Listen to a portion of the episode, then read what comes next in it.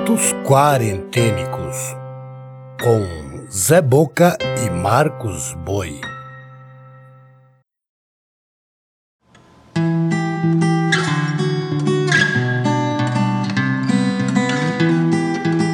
Olá, eu sou Zé Boca, contador de histórias. Esses são os contos quarentênicos, manifestações das inquietações de dois artistas eu e o músico Marcos Boi, em períodos de confinamento. Apresentamos pequenos conjuntos litero-musicais, agrupados de dois em dois, com textos em verso e em prosa, narrados, sonorizados e editados. A curadoria e narração são do Zé Boca, e a trilha sonora e edição final ficam por conta de Marcos Boi.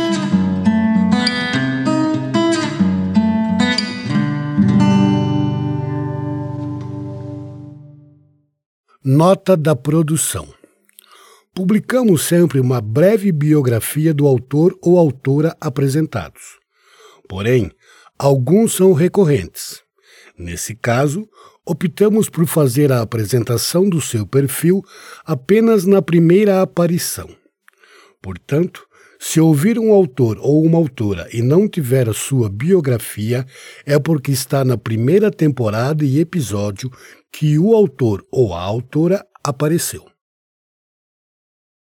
A seguir ouviremos Florbela Espanca, poeta portuguesa, que a biografia você encontra na segunda temporada no episódio 9. Junto, a grande poeta e escritora, nascida na Ucrânia e radicada no Brasil, Clarice Lispector, que tem a biografia na primeira temporada no episódio 5. Ser poeta.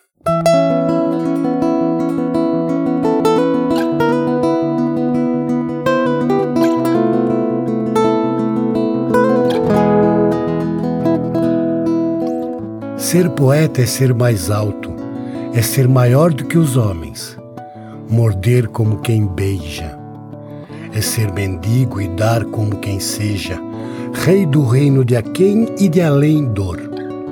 É ter mil desejos ou esplendor e não saber sequer que se deseja. É ter cá dentro um astro que flameja, é ter garras e asas de condor. É ter fome, é ter sede de infinito. Por elmo, as manhãs de ouro e de cetim. É condensar o mundo num só grito. É amar-te assim, perdidamente. E seres alma e sangue e vida em mim, e dizê-lo cantando a toda a gente.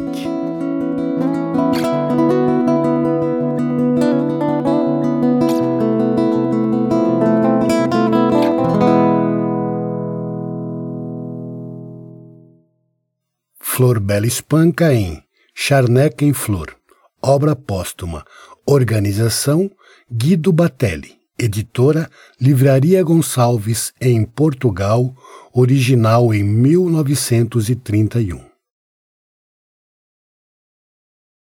Pertencer, fragmento.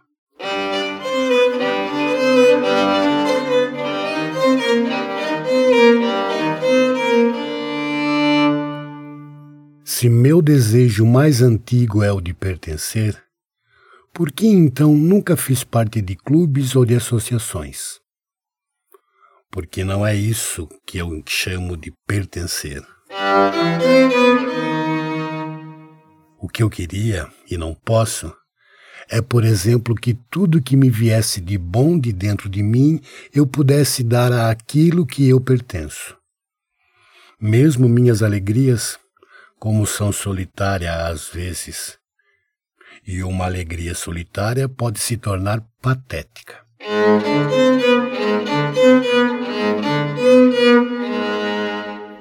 É como ficar com um presente todo embrulhado em papel enfeitado de presente nas mãos e não ter a quem dizer: Tome, é seu, abra-o. Não querendo me ver em situações patéticas e, por uma espécie de contenção, evitando o tom de tragédia, raramente embrulho com papel de presente os meus sentimentos.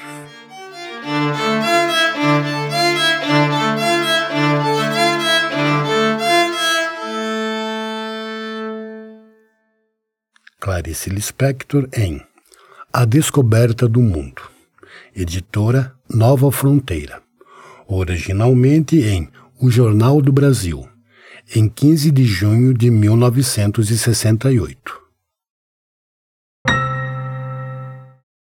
Na sequência, Odilo Costa Filho, escritor, poeta, jornalista, ensaísta e político.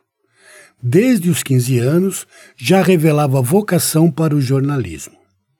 Aos 16 anos, mudou-se com os pais para o Rio de Janeiro, onde bacharelou-se em Direito pela Faculdade Nacional de Direito da Universidade do Brasil. Trabalhou em importantes veículos como Jornal do Brasil, Revista O Cruzeiro e Rádio Nacional. Foi um dos colaboradores na fundação do partido UDN, União Democrática Nacional. Embora ativo nas atividades jornalísticas e intelectuais, a literatura sempre esteve presente em sua vida, ainda que com poucas publicações. Eleito para a Academia Brasileira de Letras em 1969, Odílio Costa Filho nasceu em 1914 em São Luís, Maranhão. Morreu na cidade do Rio de Janeiro em 1979. Junto à escritora e poeta mineira Adélia Prado, que a biografia você encontra na temporada 1, no episódio 3 antigamente.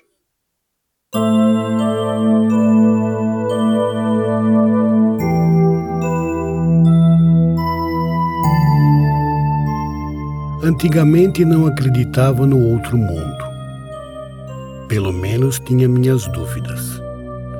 Pensava nele como categoria abstrata, presença ou ausência de amor. Inanimado, etéreo, talvez terrível Hoje creio simplesmente num outro mundo parecido como este.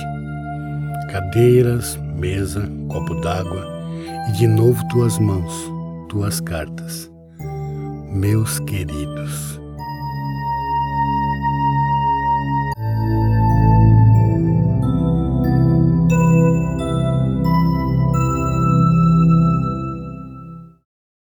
Odílio Costa Filho em Poesia Completa Organização Virgílio Costa.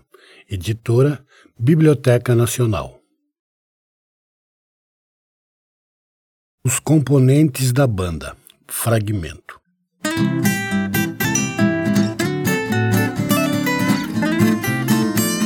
Cu de galinha é abençoado. Tenho de falar, porque senão não tem fim e não aguento mais. Ninguém aguenta. Portanto, Digo: cu de galinha é abençoado. De gente também. Foi Deus quem fez. Aí, pronto, falei. Não aconteceu nada? Isto mesmo que eu queria. Cinturinha de boneca. Curitiba, cujo, cubatão, cunhado, caracu, pacu, que é um peixe. Paixão sinal de Jesus. Me benze, Dona Maria Benzedeira, me põe em transe para eu falar todos os palavrões do mundo e acordar pedindo comida. Não quero mais pedir perdão, quero pedir comida.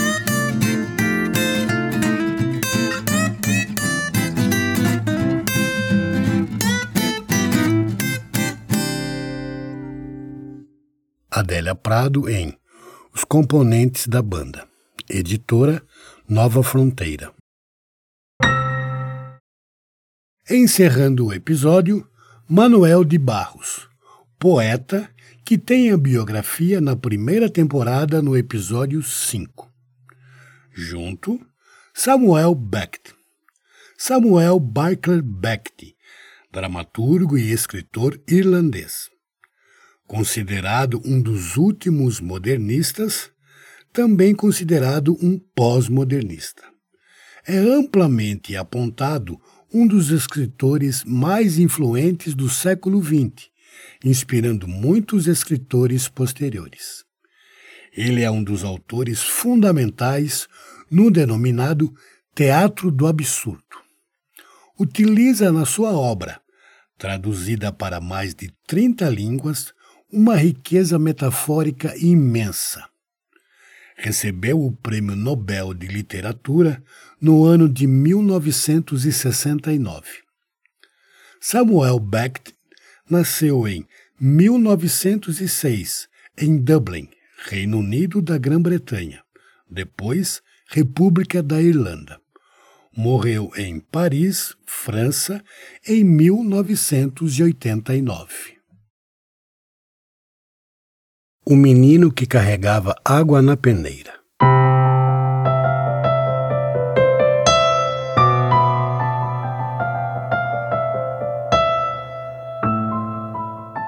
Tenho um livro sobre águas e meninos. Gostei mais de um menino que carregava água na peneira. A mãe disse que carregar água na peneira era o mesmo que roubar um vento e sair correndo com ele para mostrar aos irmãos. A mãe disse que era o mesmo que catar espinhos na água, o mesmo que criar peixes no bolso. O menino era ligado em despropósitos. Quis montar os alicerces de uma casa sobre orvalhos. A mãe reparou que o menino gostava mais do vazio do que do cheio. Falava que os vazios são maiores e até infinitos. Com o tempo, aquele menino que era cismado e esquisito porque gostava de carregar água na peneira, com o tempo descobriu que escrever seria o mesmo que carregar água na peneira. No escrever, o menino viu que era capaz de ser noviça, monge ou mendigo ao mesmo tempo.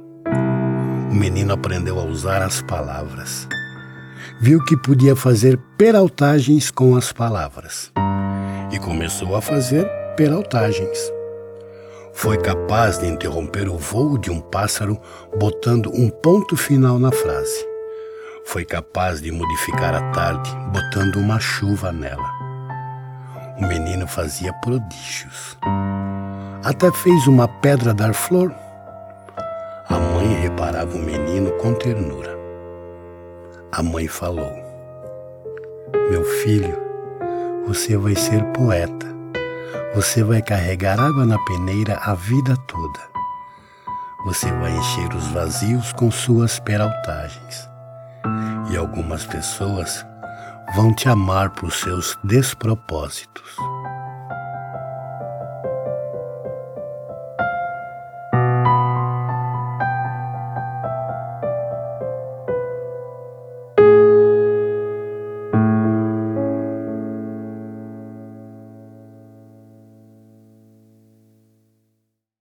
Manuel de Barros em Poesia Completa, editora Leia. Textos para o Nada, fragmentos.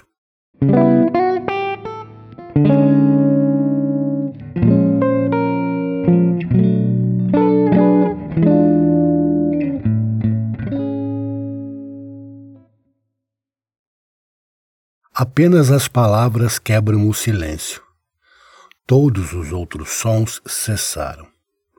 Se eu estivesse silencioso, não ouviria nada. Mas se eu me mantivesse silencioso, os outros sons recomeçariam, aqueles a que as palavras me tornaram surdo, ou que realmente cessaram.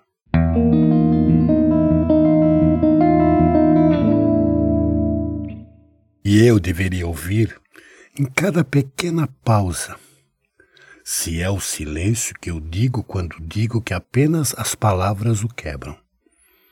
Mas nada disso. Não é assim que acontece. É sempre o mesmo murmúrio, fluindo ininterruptamente, como uma única palavra infindável e, por isso, sem significado que é o fim que confere o significado às palavras.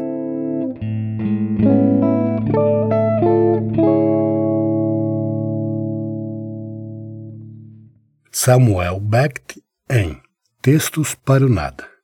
Tradução Heloísa Araújo Ribeiro. Editora Cosac Naif.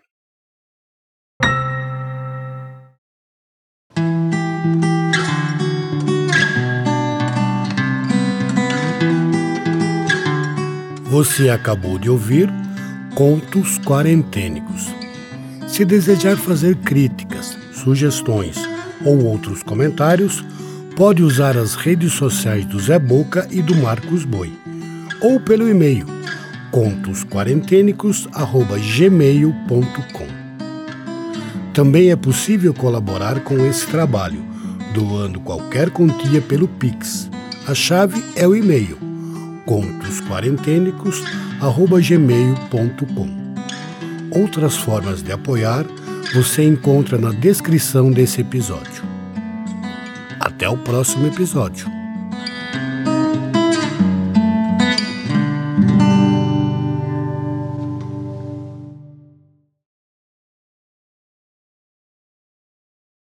Contos Quarentênicos